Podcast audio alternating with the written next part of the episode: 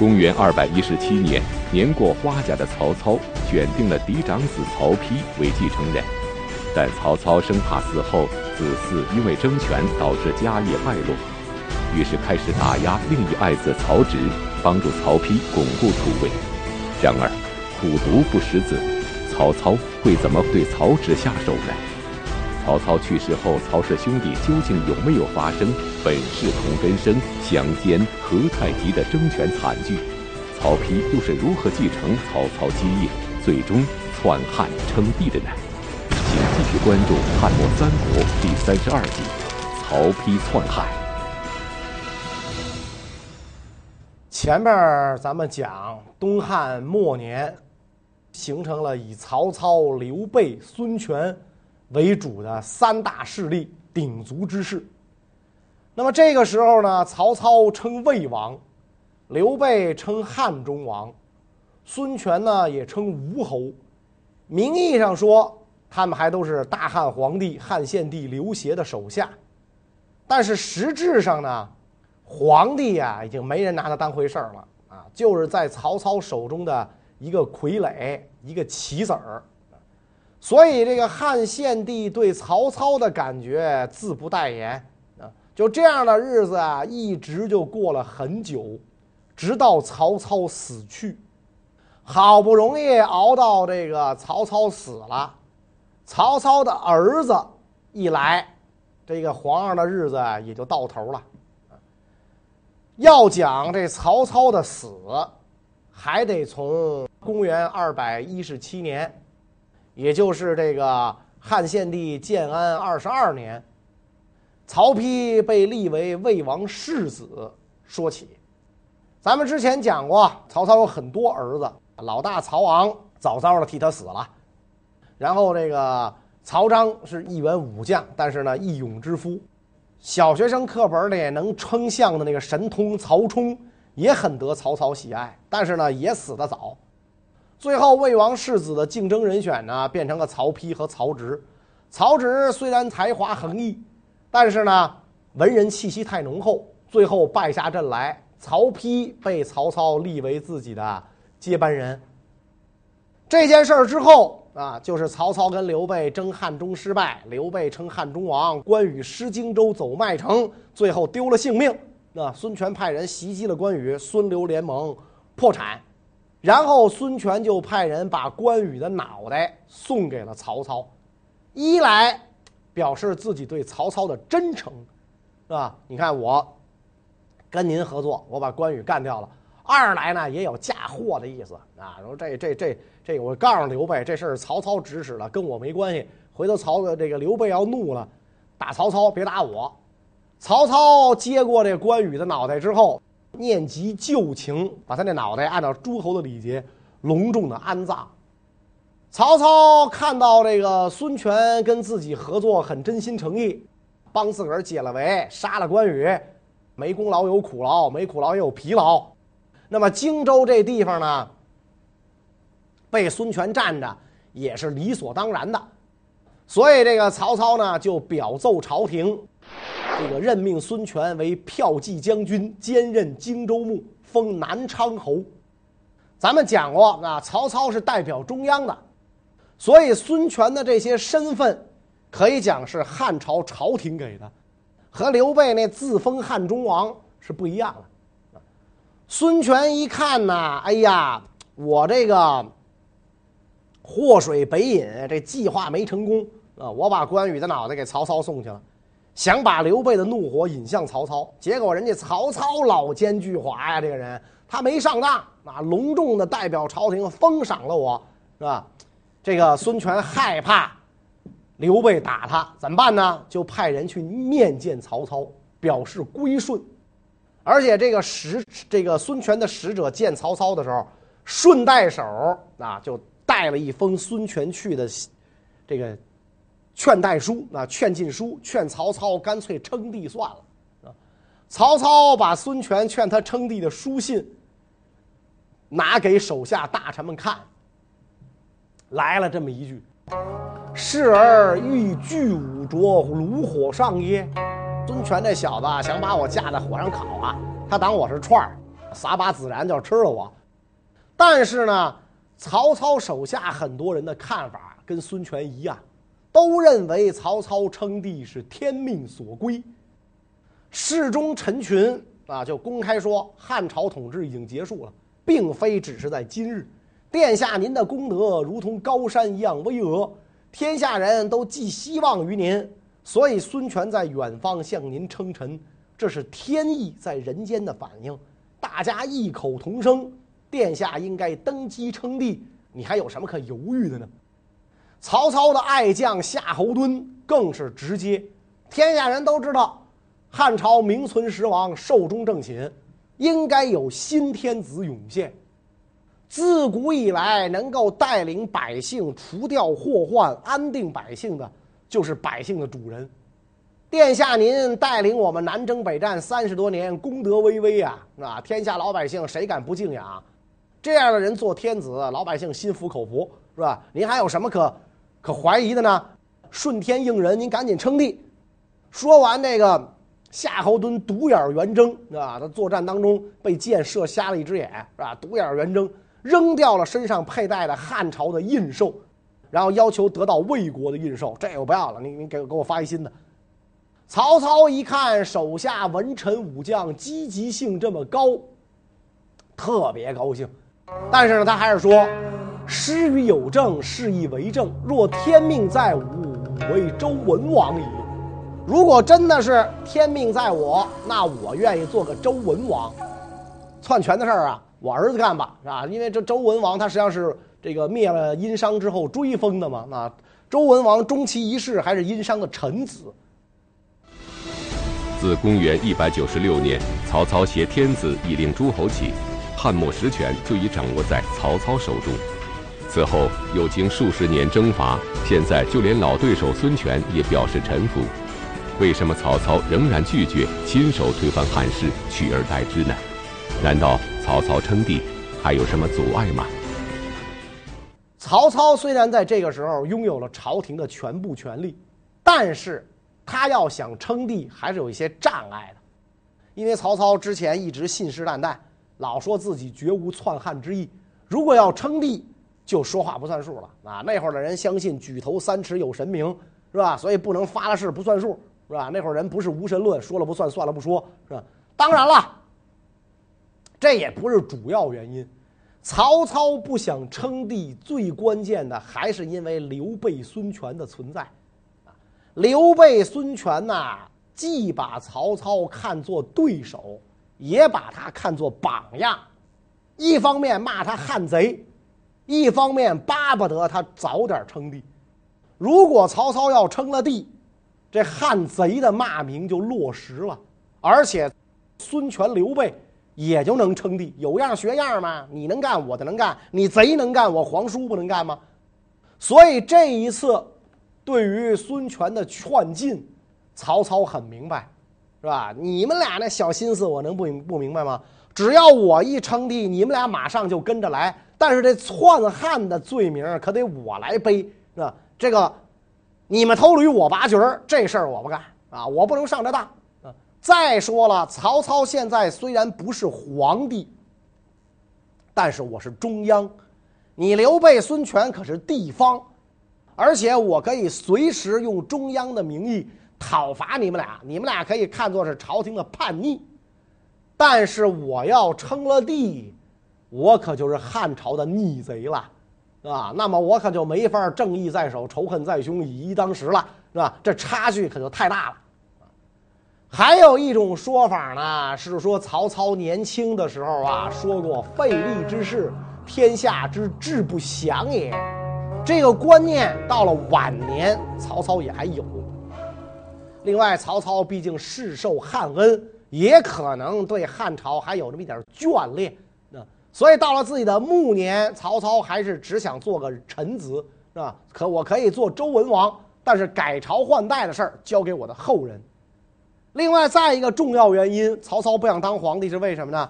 这个时候他已经年老多病啊，犯不上了。当了皇帝也没几天，别跟王莽似的冒那傻气，不想背那个骂名啊。自己做了皇帝也时日无多了，所以没必要。那么，但是为了魏国和自己家族的这个势力，曹操呢赶紧做几项安排。第一项就是封这个卞夫人为魏王王后。曹操身边的女人呢，多的都数不过来啊！啊，曹操这人比较比较好色啊，有有说法，当年关二爷离开曹操也是因为想跟曹操要一姑娘，曹操不给，关羽才愤然离开的。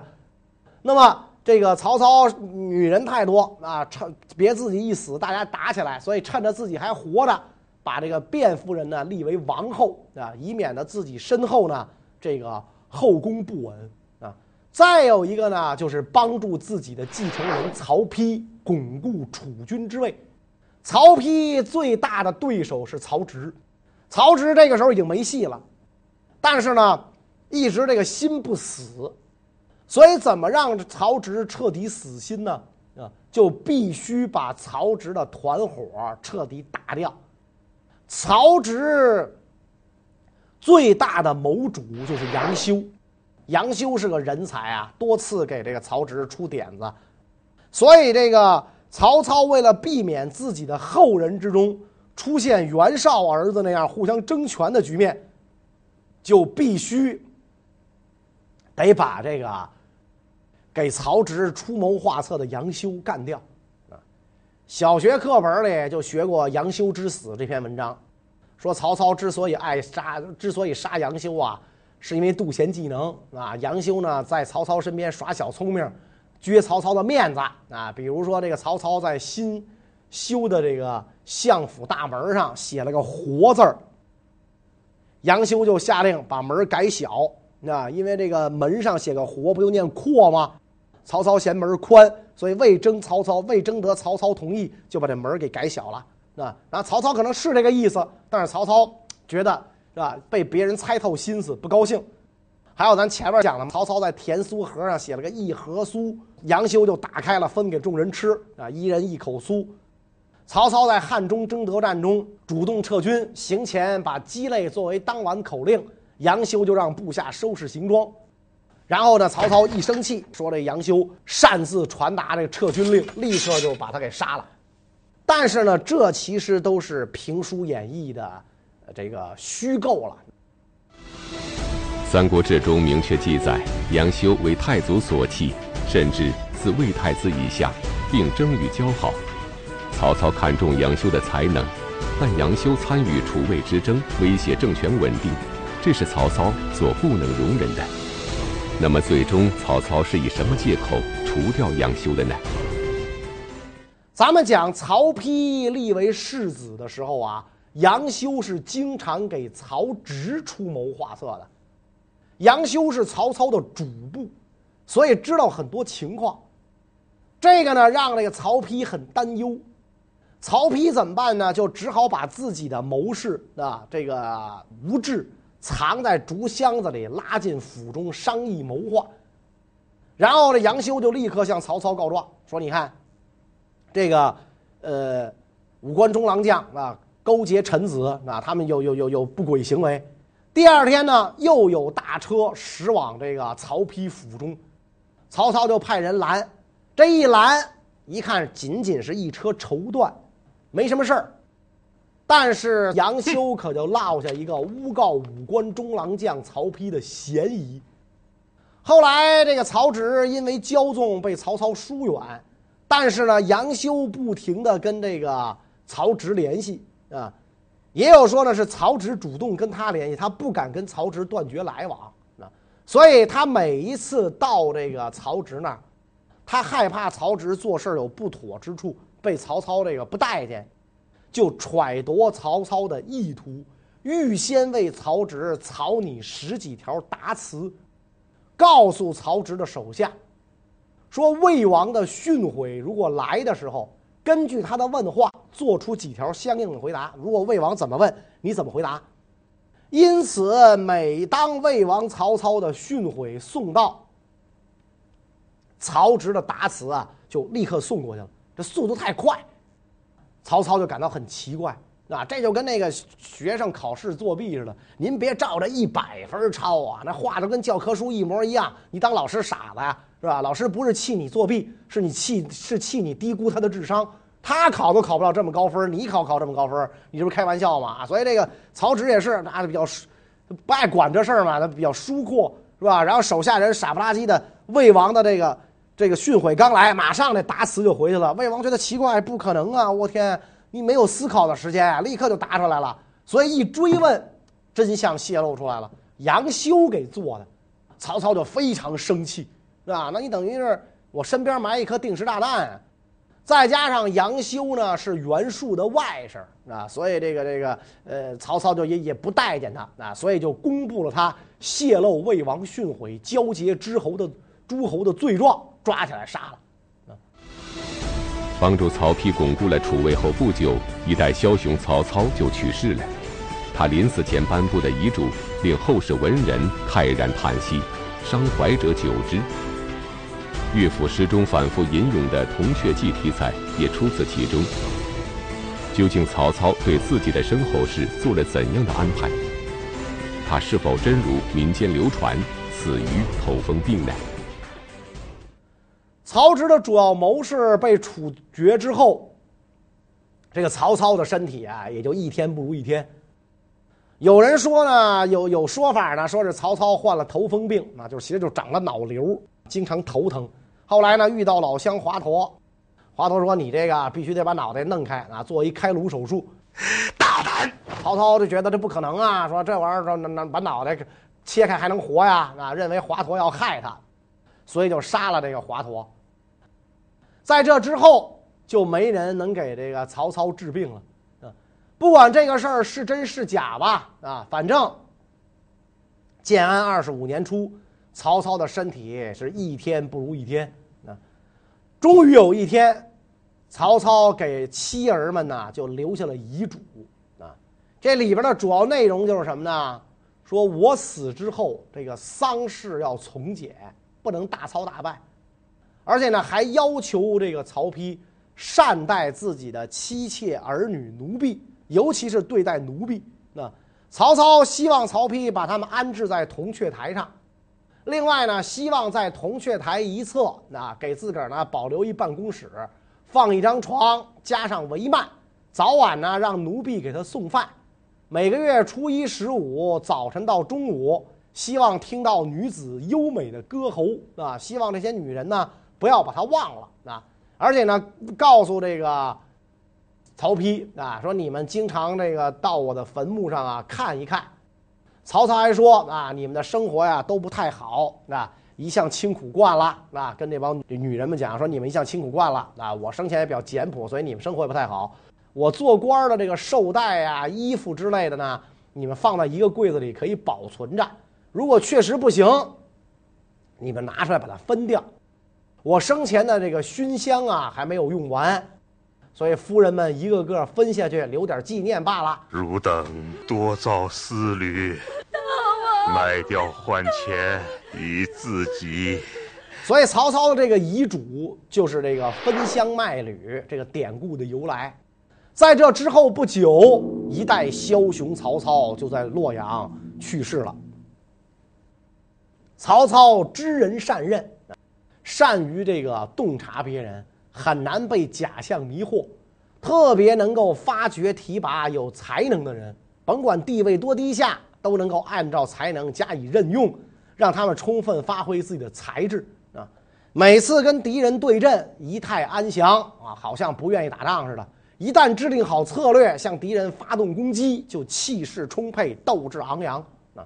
对有功的将士官吏，赏赐的时候不吝千金。没功却希望受到赏赐的人，那分文不给；执法的时候严峻急切，违法一定加以惩罚。有时候对犯罪的人伤心落泪，但绝不赦免。而且曹操生活简朴，不崇尚富丽奢华，终能消灭群雄，几乎统一全国。除了刘备、孙权，统一了整个北方。啊，那么曹操这一生盖棺论定。应该说呢，还是这个中华民族历史上杰出人物。他在洛阳死的时候啊，世子曹丕在邺城啊，所以驻洛阳的军队骚动不安啊。大臣们呢认为应该先保守秘密，密不发丧，不要公布曹操去世的消息。谏议大夫贾逵认为不应该保密，应该把消息消息公布于众。这一公布呢，军队里出了点小骚动啊。幸亏这个贾逵这帮人的努力，局势得以控制。曹操一死，他的另一个儿子鄢陵侯曹彰，就那个武勇过人的人，从长安赶来奔丧，哀嚎之余，曹彰就问贾逵：“魏王印玺在何处？”其实就是想自己挂上，或者呢扶植这个曹植当继承人。贾逵非常严肃，说国家已经确定了先王的继承人，先王印玺不是君侯您应该询问的，您甭管，跟你没关系。曹操刚刚去世，曹氏兄弟为了争权就开始相互倾轧，曹植所七步诗的故事是最为人们所熟知的。曹丕继位后为保其位，就以七步成诗为借口，欲杀掉弟弟曹植。没有想到曹植果然成诗一首：“本是同根生，相煎何太急。”曹丕深受其感，饶过弟弟一命。然而历史上，曹丕真的会对觊觎王位的兄弟手下留情吗？曹丕又究竟是如何在险象环生的情况下继任魏王的呢？曹操去世的噩耗传到邺城，世子曹丕是痛哭不已。中庶子司马孚赶紧劝谏：先王去世，举国上下仰仗仰仗殿下您的号令，您应上为祖宗基业着想，下为全国百姓考虑。怎么能效法普通人尽孝的方式呢？您别哭啊，赶紧拿一大摊子事儿等着您安排了。曹丕很久以后才止住哭声，对这司马孚讲：“哎，你你说的很对。当时这个魏国大臣们听到曹操去世的消息，也是相聚痛哭，一片混乱。司马孚在朝堂上大声喊。”说：“如今君王去世，全国震动，当务之急是拜立新君，振抚天下。难道你们就会哭吗？是吧？命令这个群臣退出朝堂，安排好宫廷警卫，处理丧事。这司马孚是司马懿的弟弟。曹操一死，大臣们立刻 这个拥立这个曹丕继魏王位。但是曹丕继魏王位应该有汉献帝的诏令。但是呢？”有人讲，魏王在外去世，全国惊惶恐惧，世子应该节哀继位，以安定全国上下人心。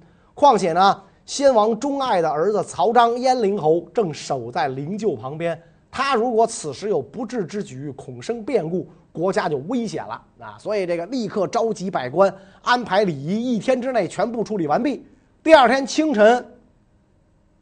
以魏王王后啊，也就是现在的魏王太后、卞太后的命令，拜世子曹丕继位为魏王，下令大赦天下罪犯。不久，汉献帝派人带着诏书，授予曹丕丞相印绶、魏王玺綬，仍兼任益州牧。曹丕尊母亲卞氏为王太后啊。曹丕当了魏王之后呢，就把曹操的遗体安葬在了这个邺城西面的高陵。据说前些日子呢，给挖出来了啊，但是大家有争论啊，说里边两块头盖骨，一块大一块小啊。有人说那大的是曹操的头盖骨，小的是曹操小时候的头盖骨，是吧？这就是就不，反正各种各种争论吧，到现在也没有定没有定论。曹丕既然已经继位，鄢陵侯曹彰这些人呢，就回到了自己的封地。临侯曹植的这个监国议者。迎合这个曹丕的意图，上奏啊，说临侯曹植酗酒，言辞轻狂，并且呢，呃，胁迫魏王的使者啊。曹丕于是贬曹植为安乡侯，把曹植的党羽丁仪也杀掉了。咱前面讲过嘛，丁仪因为这个曹丕一句话没娶上曹操的女儿，所以恨曹丕啊，在这个曹植周围，这一下可倒好，是吧？命也丢了，啊，把这个丁仪也杀掉，啊，所以等于这个曹丕刚一继位，就对弟弟下手了，啊，这个时候尚书陈群就跟曹丕提意见，说汉朝任用官员啊，并没有把人才都选举出来，应该设立九品官人的制度，在州郡设置中正，确定呢应该选哪些人，中正由各州郡贤德能够鉴别人才的人担任，仍由他们来鉴别人物的品行能力，分出高低不同等级，推荐给国家啊出仕做官。曹丕接受了，所以这就正式确立了在这个中国延续了几百年的人才选拔制度——九品中正制。曹丕当上魏王之后，劝进的这一幕就继续上演。这一年夏秋时节，有人给曹丕上书，说魏应该取代汉。经过这个瞻彦河图和谶纬之书，很多事例都证明了这一点啊！大臣们因此纷纷上表，劝魏王曹丕遵从上天的意愿。顺应上顺应天意，下合民心，取代汉朝登基坐殿。但是曹丕不同意啊！这个不同意呢，我们都知道啊，就是个姿态啊。其实这个称帝的准备工作一直在进行着。曹丕篡汉称帝已经是大势所趋，早已有名无实的汉献帝，眼看自己的地位和性命都将不保，他会怎么做？曹丕称帝后，汉献帝又将迎来怎样的归宿呢？汉献帝也不是傻子，也知道自己这皇帝位啊做到头了，而且呢更明白这皇帝干着也没大劲，不如自己识趣儿点卷包走人，给人家让座，自己呢没准还能留一条活命，别走伏皇后董贵人的后路。所以在这一年冬十月。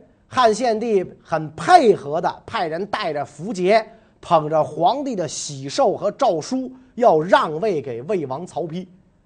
曹丕十三次上书推辞，事不过三嘛。那皇上执意要让，就你了，我不干了啊！我不干了。曹丕说：“不行，不行，不行，我干不了。”皇上说：“就你了，我不干了。”这么让了三回啊，再下去就没劲了啊！就这这个已经这个演出结束了。